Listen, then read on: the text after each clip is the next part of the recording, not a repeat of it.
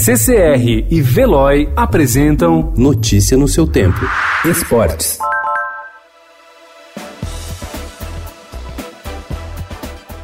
Bem-vindos à Casa de Deus. Foi assim que a torcida do Napoli recebeu o astro argentino Lionel Messi do Barcelona em seu primeiro jogo no estádio São Paulo, principal palco por onde desfilou Diego Armando Maradona. A partida terminou empatada por 1 a 1 no confronto de ida das oitavas de final da Liga dos Campeões da Europa. O resultado deixa a disputa aberta para a volta, marcada para o dia 18 de março, mas foi melhor para o clube espanhol, que agora conta com a força da torcida para seguir na competição.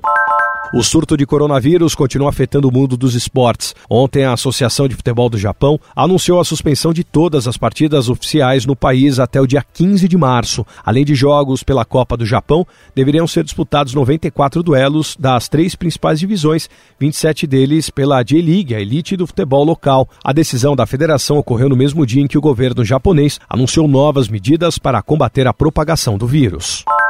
O Corinthians vai assumir a liderança do Grupo D do Paulista hoje se derrotar o Santo André a partir das nove e meia em Itaquera. Mas isso é o menos importante no momento. O clima no clube está tenso por causa dos maus resultados recentes e a equipe precisa muito da vitória para acalmar os ânimos, além de dar um pouco de tranquilidade para o técnico Thiago Nunes trabalhar. Notícia no seu tempo. Oferecimento CCR e Veloy.